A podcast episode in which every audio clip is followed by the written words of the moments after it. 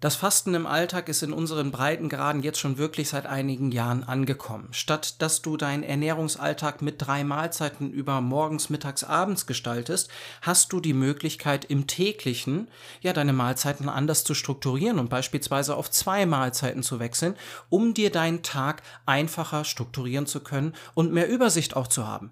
Da sprechen wir vom täglichen Fasten, vom klassischen Intervallfasten. Das könnte das 16 zu 8 sein, aber auch 20 zu 4 oder aber auch 14 zu 10. Das spielt nicht die größte Rolle. Da sind wir aber im Tag-Nacht-Rhythmus, was viele Vorteile hat. Es gibt auch andere Formen des Intervallfastens beziehungsweise des Fastens. Ich würde es dann eher intermittierendes Fasten nennen, wenn ich über die Woche gewisse Fastenzeiten einstreue.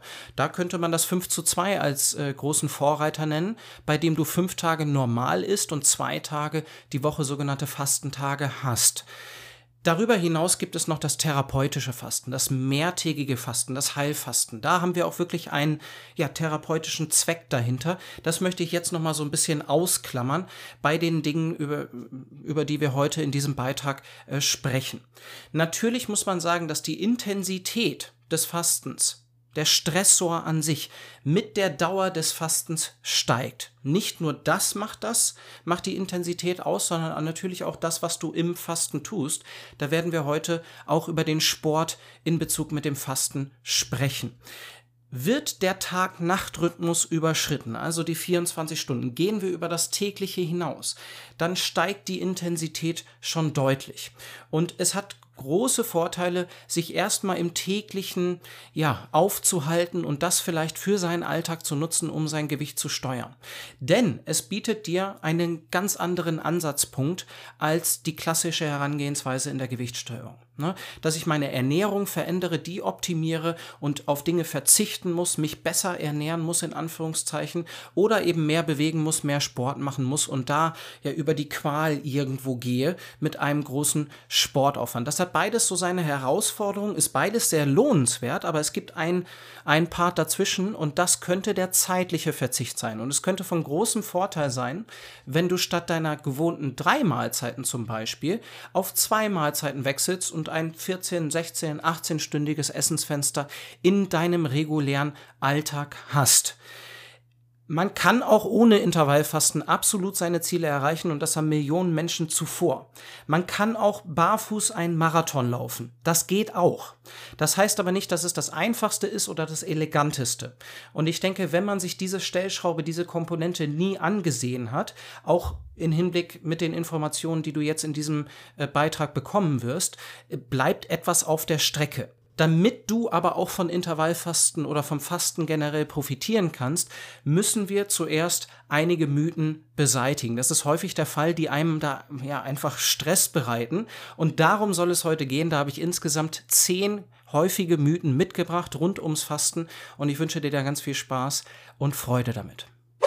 Hi, schön, dass du unseren Podcast Hör dich leicht gefunden hast. Wenn dir die heutige Podcast-Episode gefällt, ziehe bitte in Betracht, uns eine 5-Sterne-Bewertung und eine herzliche Rezension auf Spotify oder Apple Podcast zu hinterlassen. Deine Meinung zählt. Deine Bewertung hilft uns nicht nur zu wachsen, sondern ermöglicht uns mehr Menschen zu erreichen und ihnen zu helfen, gesund und glücklich in ihrer Haut zu sein. Du findest die Bewertungsmöglichkeiten bei Spotify ganz oben und bei Apple Podcasts ganz unten auf der Übersichtsseite unseres Podcasts. Vielen herzlichen Dank im Voraus und jetzt ganz viel Spaß mit Sven und dieser Folge. Deine Erika. Hallo und herzlich willkommen zu diesem Beitrag. Schön, dass du eingeschaltet hast. Mein Name ist Sven Sparding. Ich bin Arzt und Gründer von I Am Fasting.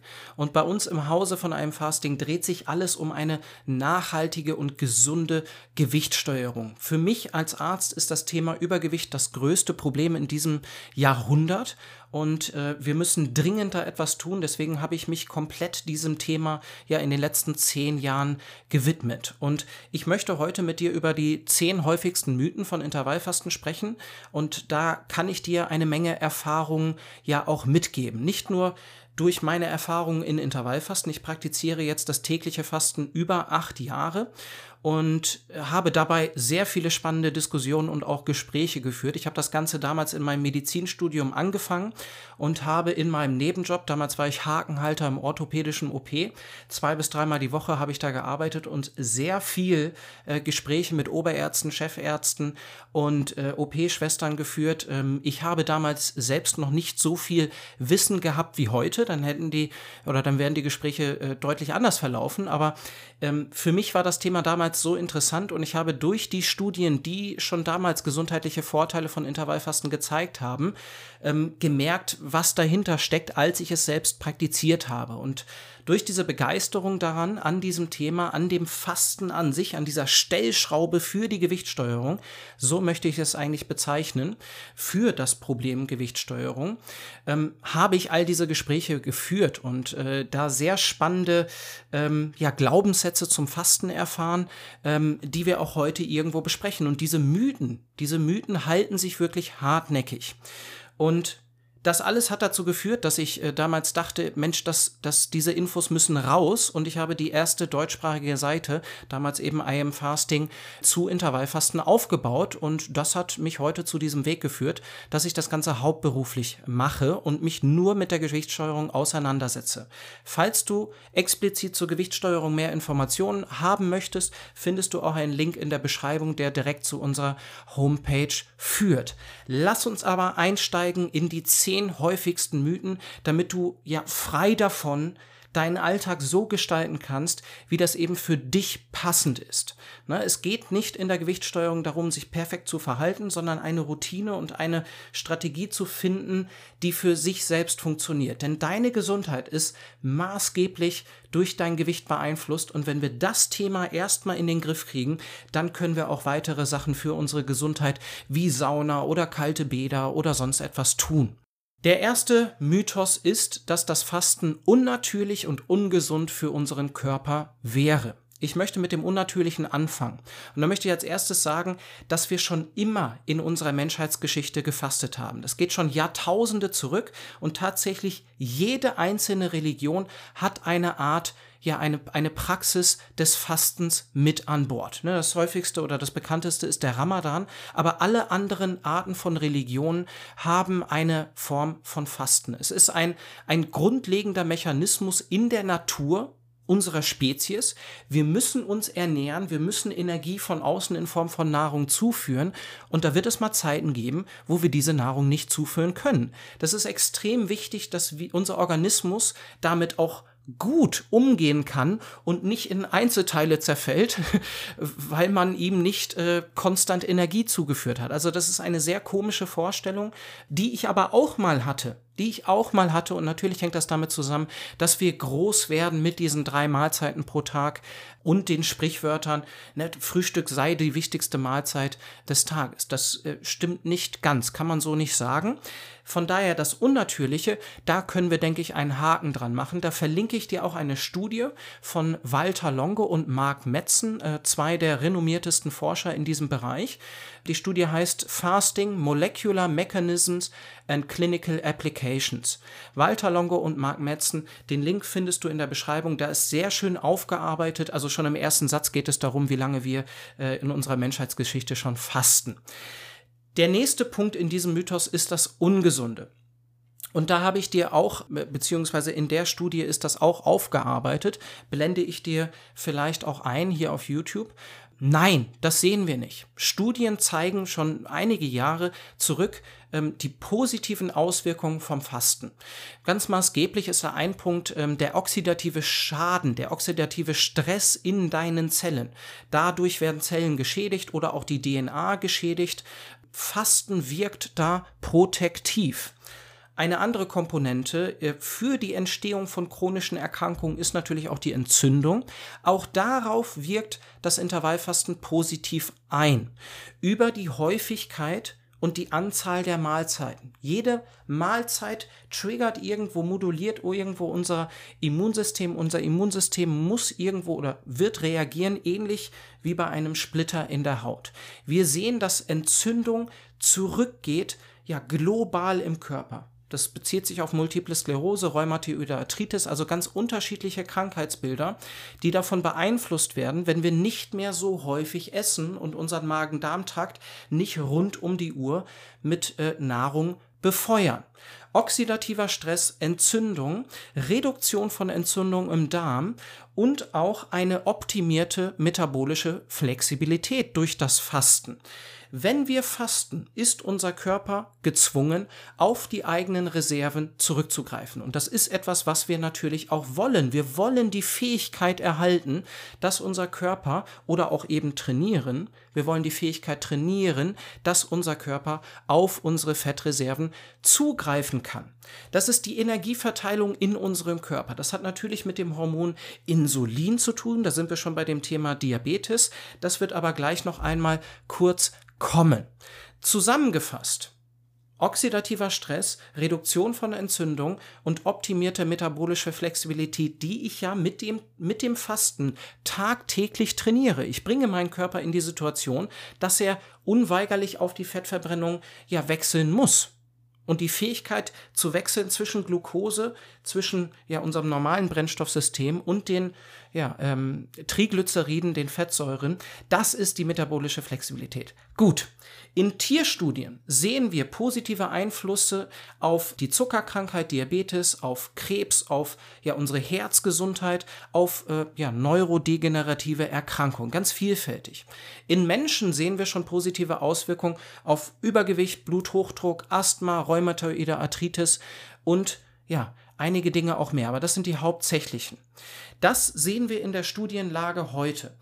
Wir können da aber auch sagen, dass wir das noch nicht äh, ganz verstehen und wir noch nicht genügend Studien am Menschen ähm, gemacht haben, dass wir da wirklich genau wissen, was Fasten leisten kann, wo es therapeutisch hilft, wo es wirkt, wo es unsere ja, Mechanismen unseres, Körp unseres Körpers trainiert und unterstützt und wo es vielleicht ja keinen Effekt hat und wo es vielleicht auch nachträglich ist. Das ist noch nicht so ganz, ganz raus. Im Moment ist das Bild sehr, sehr positiv. Es gibt Situationen, wo das Fasten definitiv zu viel ist. Kommen wir gleich nochmal drauf. Super. Also, zusammengefasst, das Fasten wird schon seit Ewigkeiten praktiziert und wir sehen die positiven Auswirkungen auf unsere Gesundheit. Dabei noch die Anne oder der Hinweis, Frühstück ist ungefähr 200 bis 300 Jahre alt und das bedeutet, dass diese ganztägige Ernährung, die wir heute praktizieren und propagieren, wir noch gar nicht so lange ausüben. Na, das ist ein wichtiger Punkt. Und ein anderer Punkt ist auch nochmal die Frage, was ist denn jetzt eine sinnvoll für eine alltagstaugliche Gewichtssteuerung und was ist das Beste für die optimale Performance? Wir haben durchaus Spitzenathleten, die Intervallfasten äh, benutzen, äh, auch im Alltag, auch äh, ja auf monatlicher Basis. Und wir haben auch im Krafttrainingsbereich, im Gewichtheben, haben wir Weltmeister, die tagtäglich fasten. Also das ist noch nicht ganz raus, aber da ist durchaus Bewegung und Diskussion. Und ich würde nicht sagen, dass jeder Spitzenathlet irgendeine Form von Intervallfasten im Alltag betreiben müsste, um optimal zu funktionieren. Das ist irgendwo die Unterteilung. Was tue ich als ja, Otto Normalverbraucher in meinem Alltag, um meine Kalorienbilanz im Griff zu haben und was muss ich vielleicht für die optimale, für die absolute optimale Leistung tun. Zusammengefasst, unnatürlich und ungesund für den Körper ist das Intervallfasten nicht, das ist nicht wahr. Der nächste Mythos, den ich dir mitgebracht habe, ist, dass das Fasten deinen Stoffwechsel verlangsamen würde.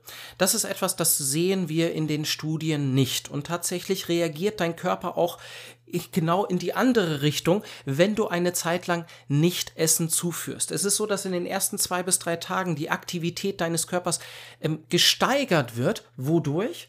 Durch Hormone, die ausgeschüttet werden. Natürlich ist es eine besondere Situation, wenn du keinerlei Nahrung für 24 Stunden beispielsweise zuführst. Was ist denn dann die Aufgabe evolutionär für dich? Das ist, die Nahrung zu finden.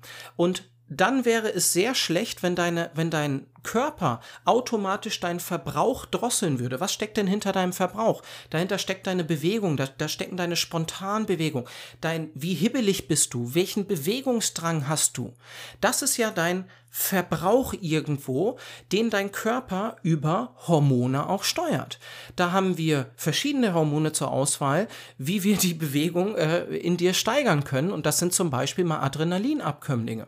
Es wird im Fasten vermehrt Norepinephren ausgeschüttet, aber nicht nur das, sondern auch Cortisol. Cortisol ist das sogenannte Stresshormon, aber man dürfte jetzt nicht so weit gehen, dass nur weil es ein Stresshormon genannt wird, dass das jetzt schlecht für unseren Körper wäre. Es ist, das wäre eine sehr falsche Vorstellung von einem Stressor, denn Sport oder die Sauna stellt auch einen Stressor dar und auch beim Sport wird Cortisol ausgeschüttet. Und das ist nicht negativ für unseren Organismus. So funktioniert unser Organismus. Das sind Hormone, die Energie bereitstellen. Und das ist ja genau das, was wir auch während des Fastens brauchen.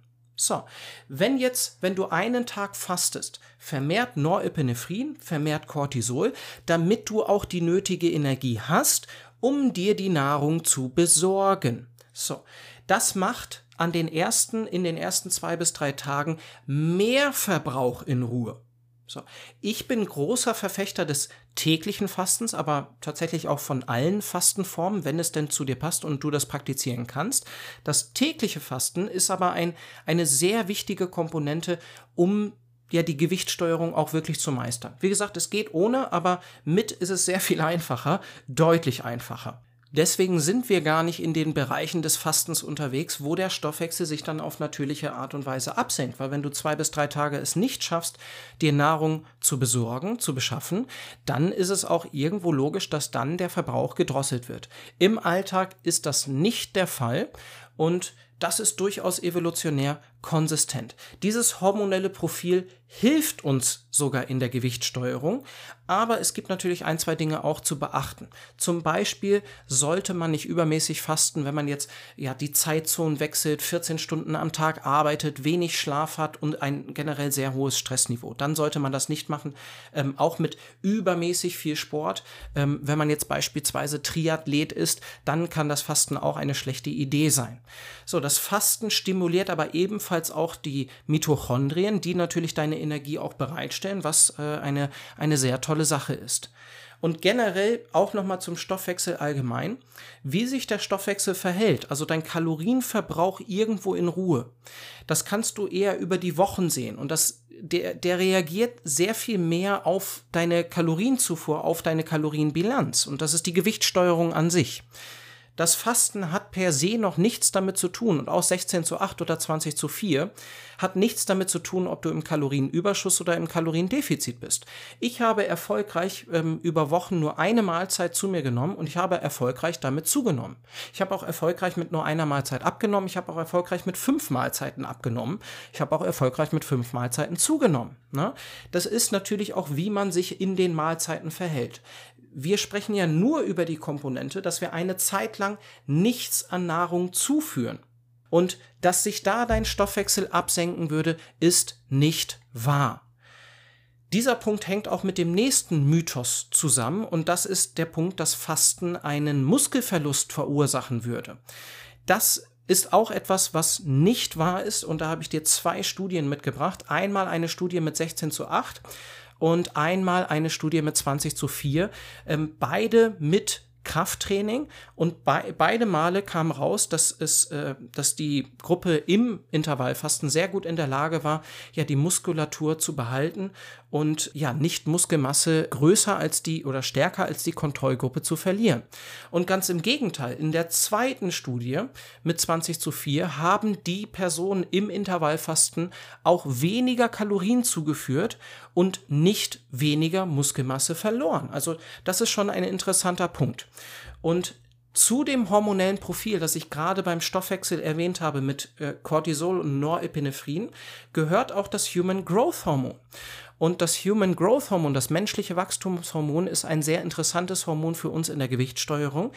Da sind wir ein großer Freund davon, denn das hilft uns, das verschiebt die Priorisierung in deinem Körper mehr hinzu, ich möchte Fett verbrennen und Muskulatur behalten. Es ist quasi ein Hormon, das hält dich leistungsfähig irgendwo. Das wird beim Fasten vermehrt ausgeschüttet. Bis zu fünffach haben wir gemerkt, nach 48 Stunden Fasten. Das ist ein interessantes Thema, sollte man aber auch nicht überbewerten. Wir sehen einfach in den Studien, dass wir keine Probleme mit einem erhöhten Muskel, äh, Muskelverlust hätten. Das ist also nicht wahr, dass Intervallfasten irgendwie deine Muskulatur in Gefahr bringen würde. Auch da ist wieder wichtig, ja, wie viele Proteine führst du denn in deinem Essensfenster zu? Natürlich mit Intervallfasten, der Rest, der Rest in deiner Zufuhr bleibt gleich. Wir wollen da also unterscheiden, was passiert denn wirklich durch Intervallfasten, negatives potenziell. Und da sind wir auch schon beim nächsten Punkt. Generell, das ist ein Punkt, den du dir merken kannst. Alles bleibt irgendwo gleich. Du wirst das gleiche Training machen müssen, die gleiche Anzahl an Proteinen benötigen, die, die gleiche Vorgehensweise in der Gewichtssteuerung haben müssen.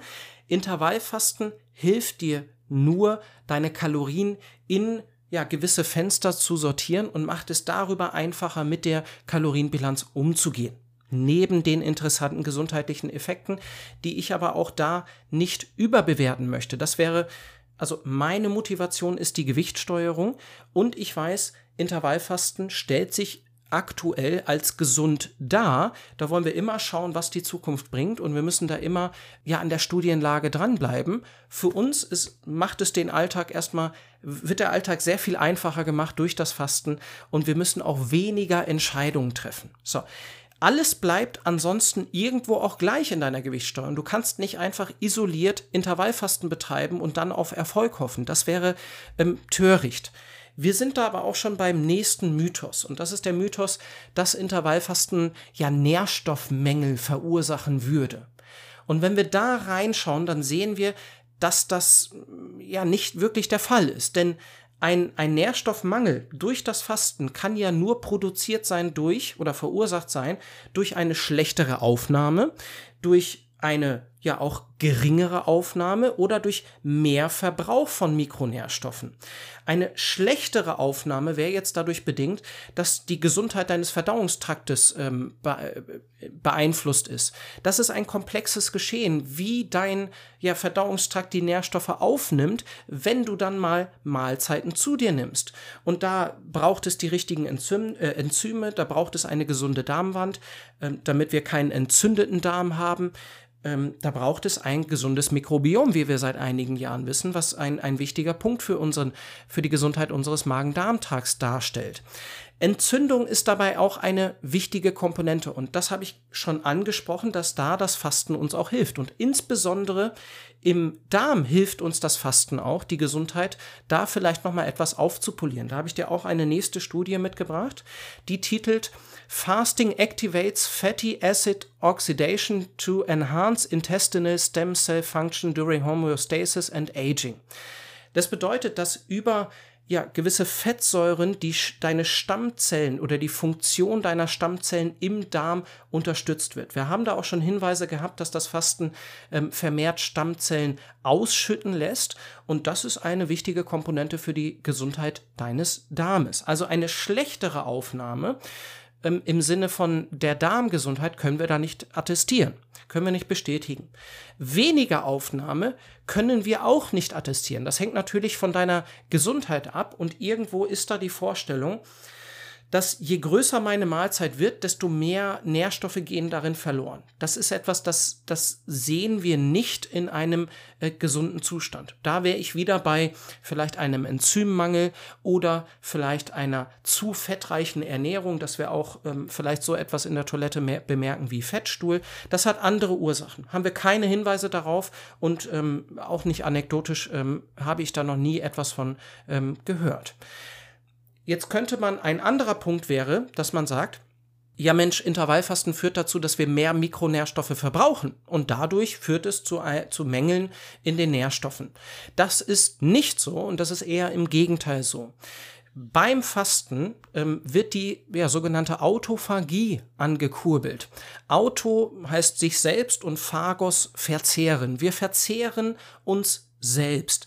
Es ist ein interessanter ähm, Prozess in unserem Körper, massiv wichtig für die Funktion unserem Körper. Da werden alte und schwache Zellen abgebaut, fehlgefaltete Proteine abgebaut und das hat auch mit degenerativen Erkrankungen zu tun. Alzheimer, das ja sehr viel mit Plaques auch im Gehirn zu tun hat. Also ähm, degenerative Erkrankungen sind schon ein sehr interessanter Punkt in Bezug auf Intervallfasten.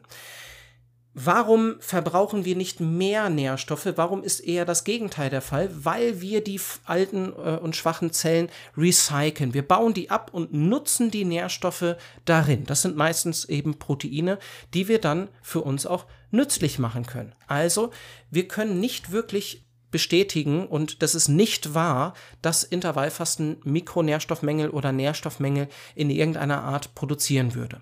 Der nächste Mythos ist, dass man während des Fastens kein Sport betreiben sollte. Und dahinter steckt irgendwo A, die Überlegung, dass man nicht leistungsfähig wäre und B, dass man dem Körper da zu viel abverlangen würde. Wir haben gerade schon ein bisschen darüber gesprochen, wie der Körper reagiert, wenn wir mehrere Tage fasten. Er steigert die Aktivität, er stellt auch über unser Hormonprofil Energie bereit. Und anfangs habe ich auch erwähnt, dass die Intensität des Fastens natürlich auch davon abhängt äh, von dem, was man tut, nicht nur die Dauer an sich. Und damit habe ich den Sport gemeint.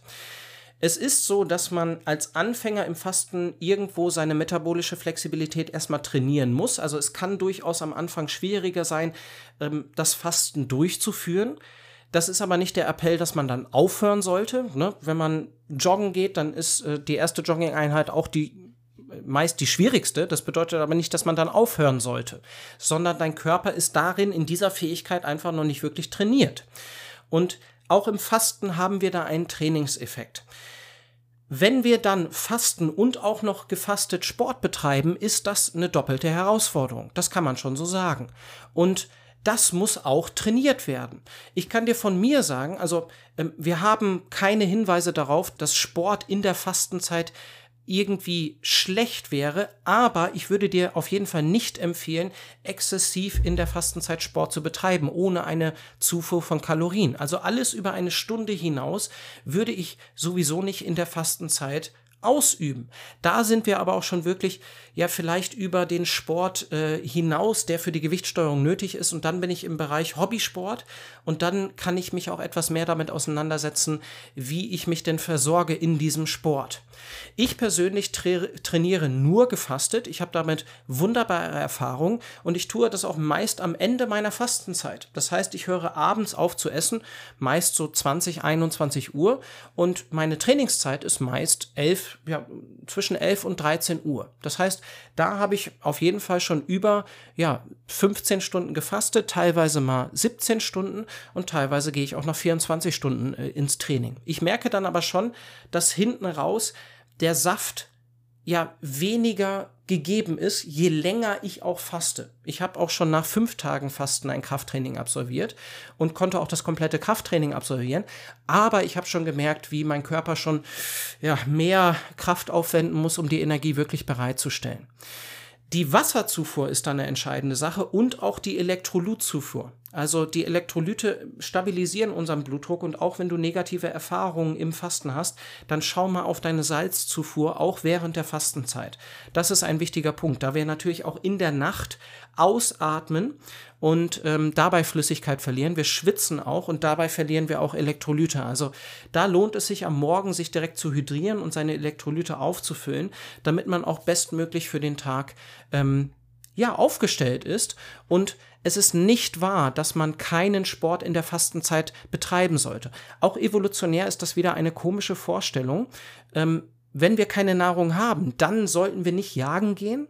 Also das hätte dann schlechte Effekte. Und wie wäre das, wenn wir dann äh, nicht erfolgreich wären auf der Jagd als, als Jäger und Sammler?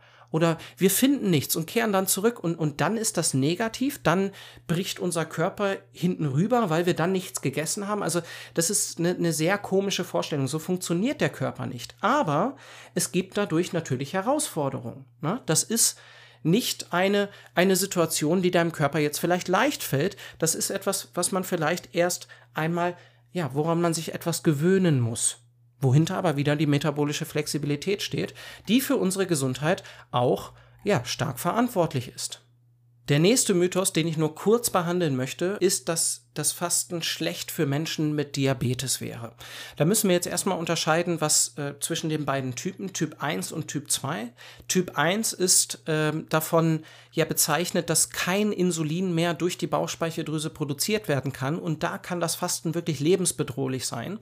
Und da sollte man, wenn man das tut, mit einem, ja, mit einer professionellen Begleitung zusammenarbeiten. Es gibt viele Menschen, die mit Diabetes Typ 1 ja das Intervallfasten praktizieren. Es kann auch ja die Blutzuckerkontrolle etwas einfacher machen, aber das muss auch wirklich äh, gut eingestellt sein. Das würde ich auf keinen Fall alleine äh, tun. Bei Typ 2 Diabetes habe ich dir auch wieder zwei Studien mitgebracht aus den letzten Jahren, die zeigen, dass äh, das Fasten da durchaus therapeutisch interessant sein kann. Eines davon ist eine Pilotstudie, äh, namentlich äh, Effects of Intermittent Fasting on Health Markers in Those with Type 2 Diabetes äh, Pilot Study. Ich glaube, die ist sogar aus ähm, der Charité oder das war der, die zweite Studie. Genau, da sehen wir die positiven Auswirkungen ja auf das äh, Krankheitsbild Diabetes, so dass wir sagen können, wir brauchen da noch mehr Daten und ähm, es ist jetzt nicht etwas, das schon in den Leitlinien steht, jemanden mit Diabetes Typ 2 behandeln wir mit Intervallfasten. Da wäre ich sowieso etwas skeptisch, ob das jemals der Fall sein wird. Aber wir wissen schon, dass es ähm, positive Einflüsse auf dieses Krankheitsbild gibt. Das heißt, wir können widerlegen, dass es ungesund für Personen mit Diabetes äh, Typ 2 oder auch Typ 1 wäre. Ein Mythos, den ich damals schon 2014 mit meinen Kommilitonen und Kommilitoninnen äh, besprochen habe, ist, dass das Fasten, das Intervallfasten zu einer Art Essstörung führen würde. Da war ich damals schon sehr überrascht, ähm, wie man darauf überhaupt kommt.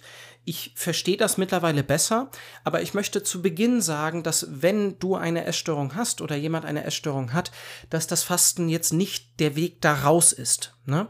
Man sollte, wenn eine Essstörung da ist, zuerst sich um die Essstörung kümmern und auch sich betreuen lassen und auch die psychologische Komponente dabei abdecken und wirklich sein Verhalten, seinen Umgang mit Nahrung, mit Essen ändern, bevor man irgendwo zu Intervallfasten greift und mit Intervallfasten vielleicht auch sein Gewicht äh, steuern möchte.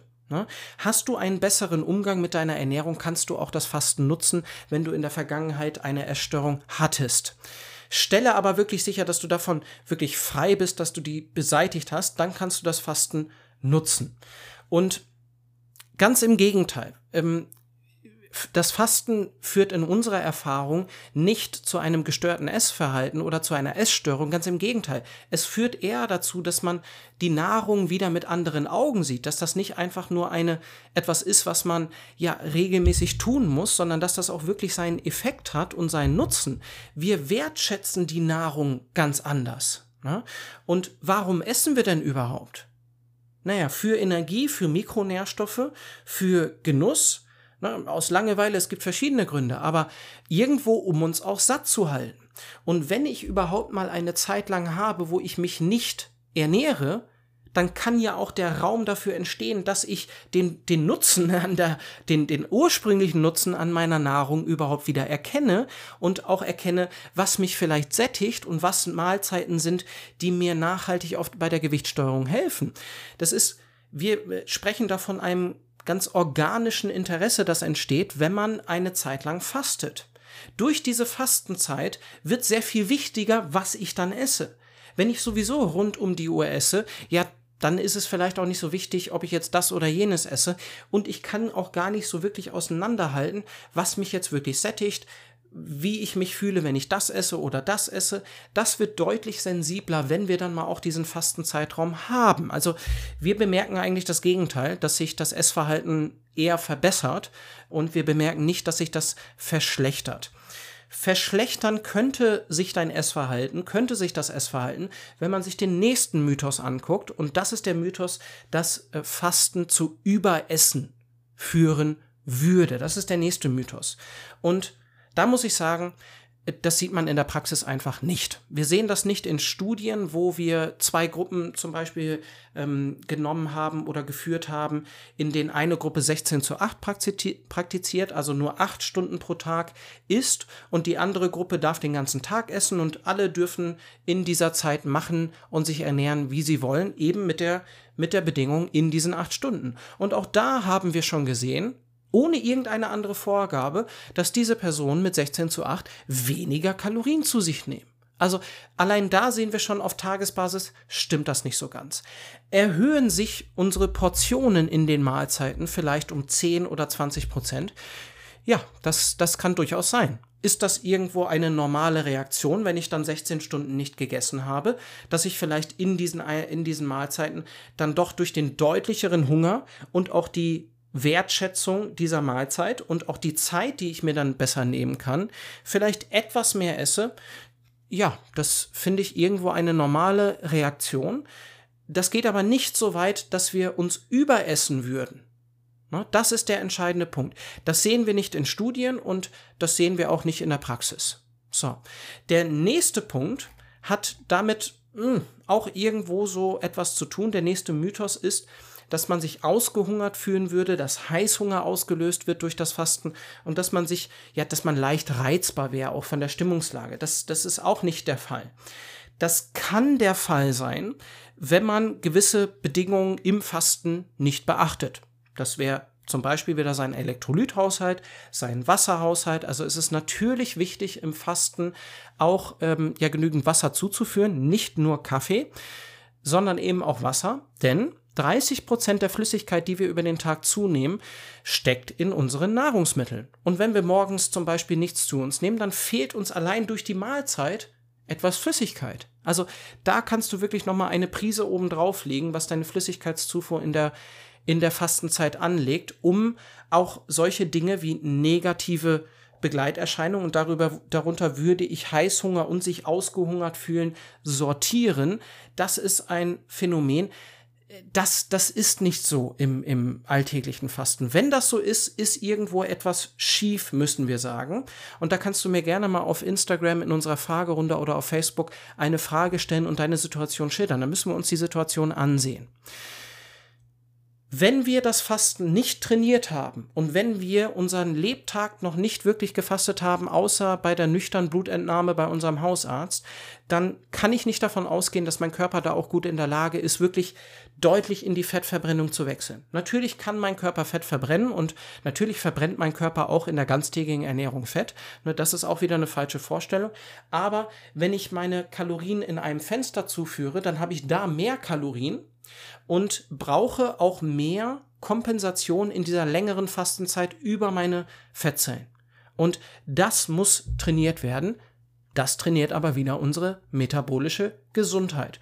Und zu der Stimmungslage auch nochmal. Es ist ähm, mittlerweile ja bekannt, dass es so etwas gibt wie das Fasten hoch. Das hängt auch wieder mit dem hormonellen Profil zusammen. Das hängt mit Norepinephrine auch zusammen. Also das Gefühl, gefastet zu sein, ist nicht ein Gefühl von ausgehungert zu sein und wir fühlen uns auch irgendwo leistungsfähig, wenn wir daran gewöhnt sind. Als letztes möchte ich nochmal auf einen wirklich sehr wichtigen Mythos eingehen und das ist die körperliche Leistungsfähigkeit. Das ist auch die kognitive Leistungsfähigkeit.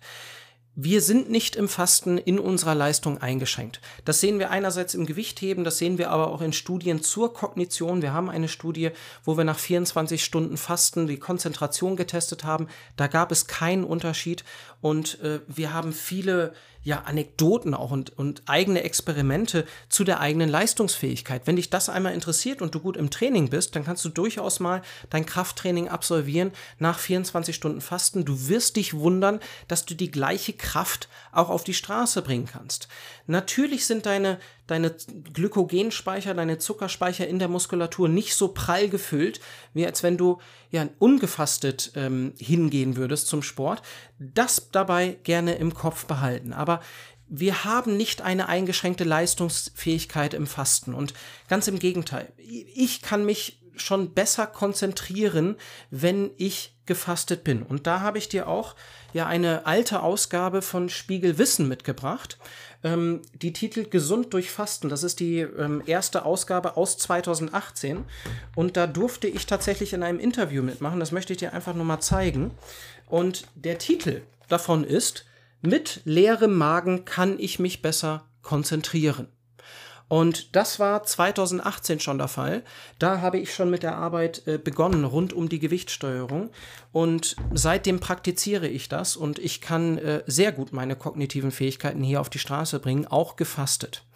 Und von daher lass dich davon nicht aus der Ruhe bringen und ähm, hab nicht den Glauben, dass du dich nicht konzentrieren könntest. Auch das ist wieder evolutionär eine sehr verzwickte Vorstellung. Weil wenn unsere Konzentration, unsere Kognition auch irgendwo eingeschränkt wäre, ja, dann wäre ja unsere Fähigkeit zu jagen oder auch zu sammeln in der Natur eingeschränkt gewesen. Das wäre ja der schlimmste Zeitpunkt, wo, wo unsere Denkfähigkeit eingeschränkt ist. Das wäre ja höchst, höchst schlecht designt von der Natur. Und ich denke, jeder, der sich mal mit dem Körper und den körperlichen Funktionen auseinandergesetzt hat, mein Lieblingsorgan ist da die Niere, ähm, absolut faszinierend, was die Natur da aufgestellt hat.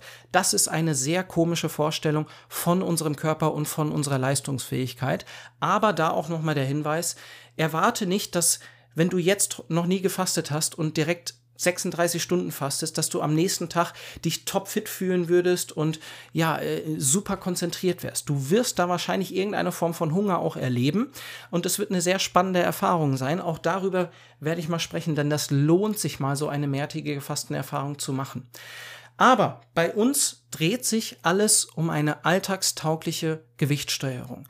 Und es wäre sehr schade, wenn einer dieser Mythen dir so viel Stress bereitet, dass du das Intervallfasten nicht ausprobierst oder auch nicht weiter ausübst. Wir hatten schon den Fall, dass uns jemand geschrieben hat, ach nee, mein äh, Fasten reduziert meinen Stoffwechsel und deswegen habe ich das jetzt wieder aufgehört und dann habe ich wieder zugenommen. Das ist ja dramatisch, wenn wir wegen so einem Mythos dann äh, unsere Strategie irgendwo verändern. Das heißt, wenn du dazu nochmal Fragen hast, ich habe bei weitem nicht alle Studien zitiert und es gibt auch natürlich Studien, die zum Beispiel mal keine Vorteile vom Fasten zeigen. Ne, das ist, man muss sich das Gesamtbild der Studienlage ansehen und auch irgendwo das klinische Bild.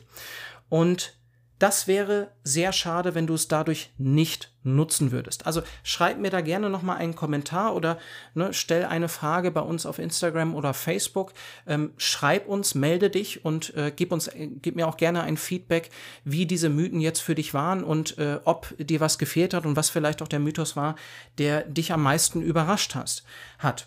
Und wenn du deinen eigenen Weg, deinen individuellen Weg in der Gewichtssteuerung finden möchtest und da Hilfe benötigst und wenn du mit mir persönlich einmal sprechen möchtest über deine Situation, dann nehme ich mir gerne die, die Zeit und setze mich mit dir in einem Zoom-Meeting, ja, ähm, ungefähr anderthalb Stunden zusammen, dass wir deine Situation einmal beleuchten, was die größten Probleme und Hürden sind und wie eine mögliche Lösung mit oder ohne Intervallfasten aussehen kann. Natürlich ist der Stoffwechsel da ein Thema, der richtige Sport, vielleicht auch Schlaf und Stress, vielleicht auch die Mikronährstoffe, was muss ich denn mit den Proteinen, Fetten und Kohlenhydraten machen? Sind ja die Kohlenhydrate schlecht? Nein, sind sie nicht. Du musst sie nicht meiden. Das an dieser Stelle.